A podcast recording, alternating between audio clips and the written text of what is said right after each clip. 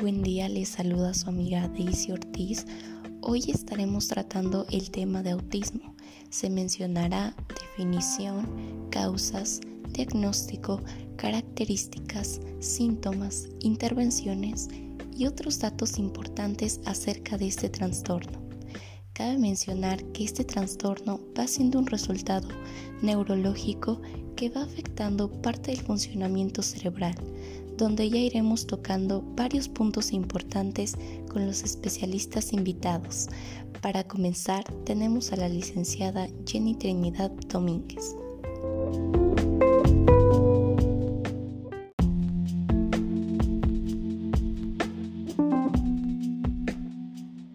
Buenos días, gracias por la invitación. Pues bueno, hoy hablaremos sobre el trastorno de espectro autista, TEA, o como todos lo conocemos, el autismo.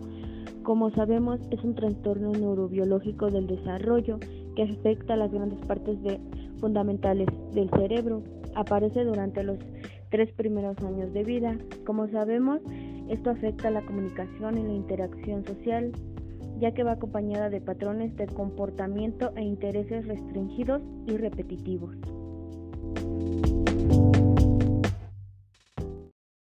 La licenciada Cintia Yetzemani de la Cruz Villegas nos dará a conocer las causas de este trastorno.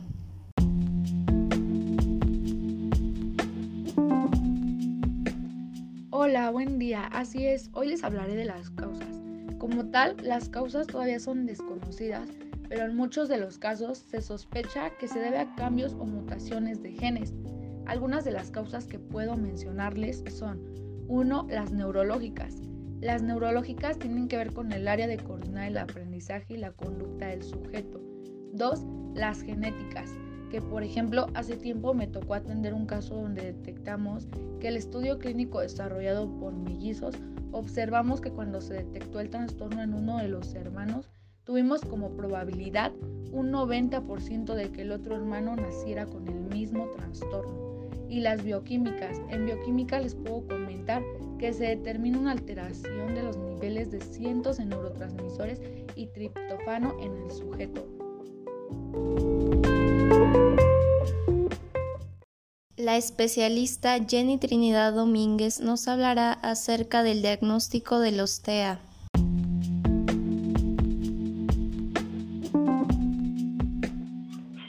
Pues bueno, hablaremos sobre el diagnóstico. Como debemos de saber, un diagnóstico de TEA, ya que puede ser difícil de hacer porque no existe alguna prueba médica, por ejemplo como el análisis de sangre.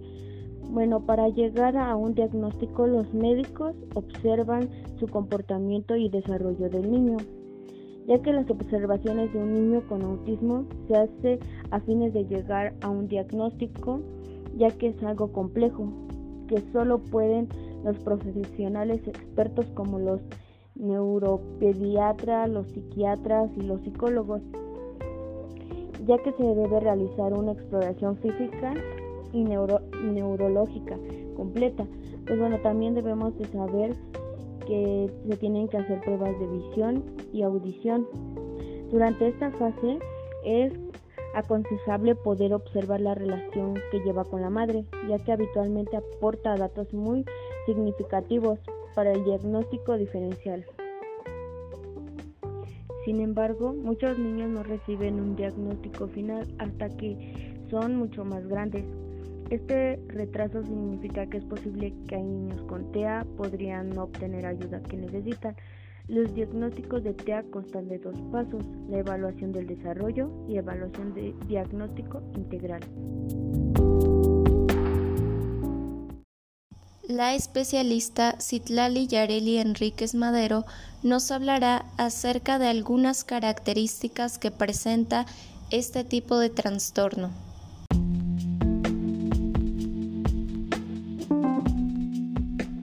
Muchas gracias Daisy y un saludo a todos los que nos escuchan en este podcast. Bueno, pues algunas de las características que se muestran en este trastorno eh, suelen ocurrir durante los tres primeros años de vida, como luego mencionó la especialista Jenny. Y por ejemplo, algunos de ellos es que en un aproximado de 12 meses de edad, este, no llegan a responder a su nombre. Igual entre los 14 meses de edad aún no señalan las cosas a las que les muestran interés. Evitan el contacto visual y suelen querer estar solos. Eh, no suelen jugar juegos de estimulación para cuando llegan a los 18 meses de edad más o menos. Presentan retrasos en las destrezas del habla y el lenguaje y alteran mucho las manos, eh, suelen mecerse o girar en círculos. Freddy Ramírez Vázquez, especialista, nos compartirá algunas dificultades sociales a las que se tienen que enfrentar las personas que padecen TEA.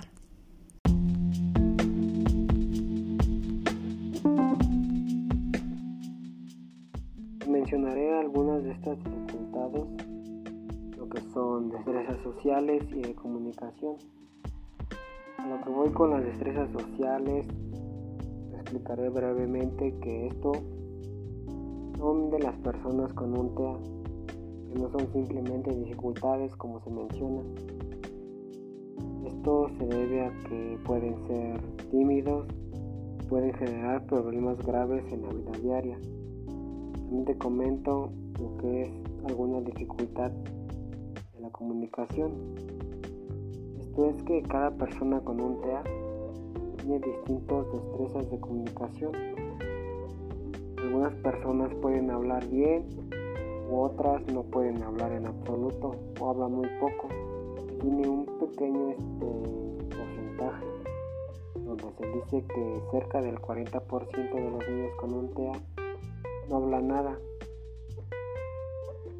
y entre un 25% y el 30% de los niños con un TEA Dicen solamente algunas palabras entre los 12 y 18 meses de edad.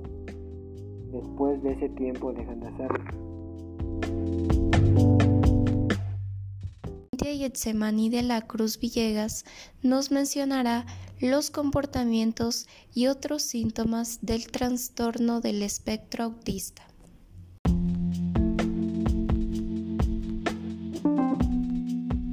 Ahora les hablaré de algunos de los intereses y comportamientos poco habituales del TEA que puede presentar el paciente. Uno, y es el más común, que el sujeto forma líneas con los juguetes u otro objeto, el que sea. El segundo, tiene intereses obsesivos por cualquier cosa. El tercero, que también es uno de los más comunes, que el sujeto juega con los juguetes de la misma forma una y otra vez. Esto es siempre, el cuarto, que se irrita con los pequeños cambios que surgen, cualquier cambio. Otros síntomas que puedo comentarles son 1. La hiperactividad. 2. La impulsividad. 3. Poca capacidad de concentración. 4. Hábitos de alimentación y sueño poco habituales. 5. Muy pocas reacciones al sonido, tacto, el olor, el gusto, el aspecto o al tocar algún objeto, el que sea. Y sexto, que es la más importante, también cuenta como síntoma que el sujeto presente poco miedo o más de lo esperado.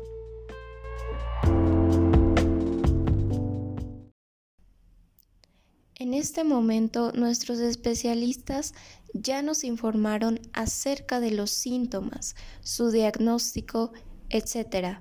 Pero, ¿Existen algunas intervenciones?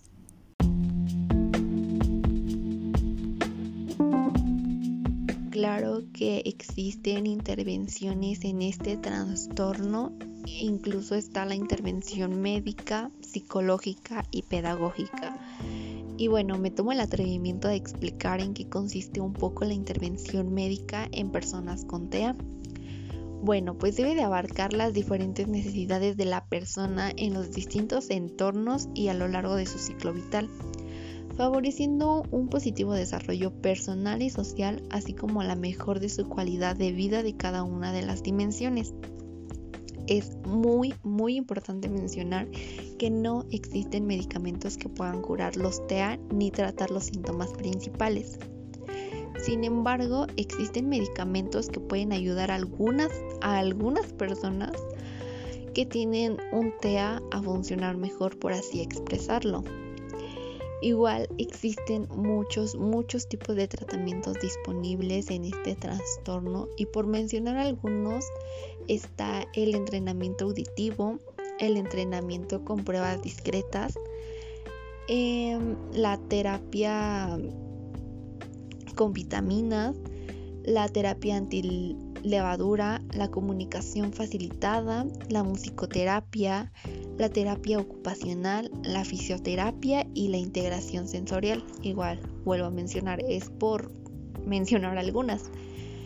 Y bueno, generalmente los distintos tipos de tratamiento pueden dividirse en varias categorías, como enfoques en el entorno al comportamiento y a la comunicación, enfoques en, en torno a la alimentación, medicamentos y medicina complementaria y alternativa. Y bueno, esto es como un resumen muy breve de en qué consiste la intervención médica.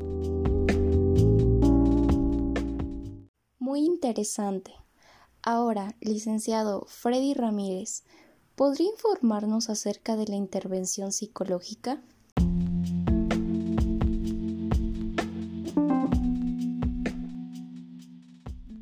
sí, con mucho gusto explicaré un poco acerca de esta intervención psicológica, donde según la APA, para realizar un diagnóstico eficaz, uno como psicólogo debe de contar con una amplia experiencia y conocimiento sobre la amplia gama de síntomas, a lo que debemos de recurrir a diversas fuentes de información como lo son entrevistas a pacientes, observación de su conducta, pruebas de habilidades cognitivas y de lenguaje, también exámenes médicos, esto para que llegue a descartar otras afecciones. También se podría mencionar entrevistas con padres, maestros u otros adultos que puedan responder preguntas sobre el desarrollo social emocional y del comportamiento de la persona. También los niños que presentan este diagnóstico se benefician de equipos de intervención multidisciplinar, estos formados por expertos de diversos campos, como te mencionaré que son los médicos, educadores, psicólogos, logopedas y terapeutas ocupacionales. Por favor, licenciada Jenny Domínguez, explíquenos, ¿en qué consiste la intervención pedagógica?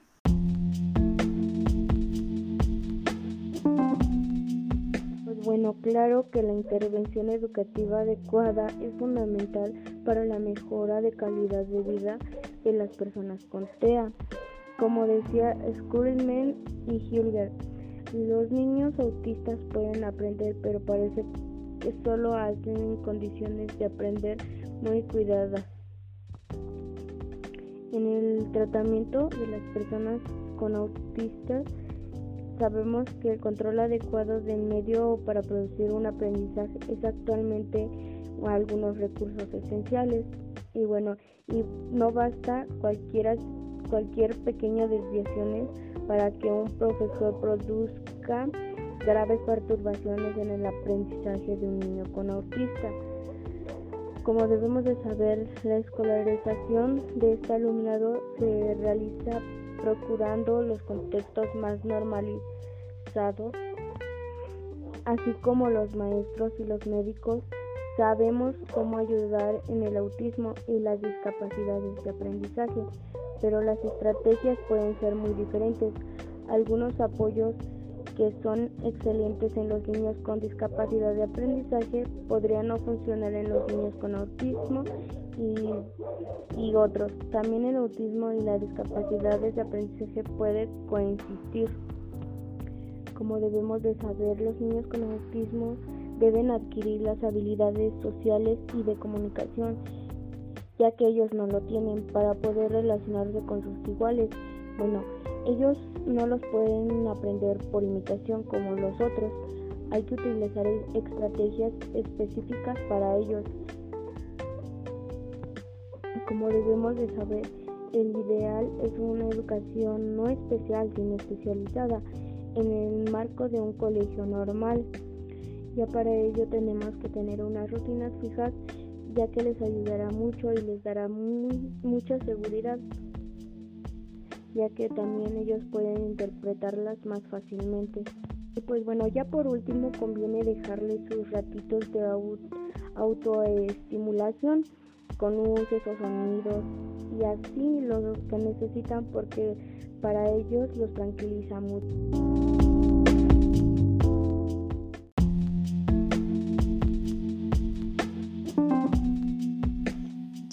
escuchado la información compartida de los especialistas, podemos concluir que el autismo es un trastorno de la intercomunicación y de interrelación que da lugar a un deterioro del desarrollo emocional y cognitivo del ser humano. Los factores que pueden causar el autismo son variables y está relacionado con la genética y el sistema nervioso. Es por ello que los índices de autismo en la población en los últimos años van en aumento. Es importante mencionar que las personas que padecen este trastorno pueden asistir a una escuela, así como también es posible mejorar los estados y la conducta que tienen estas personas, siempre y cuando se atienda a tiempo. Gracias a los que nos acompañaron en este espacio.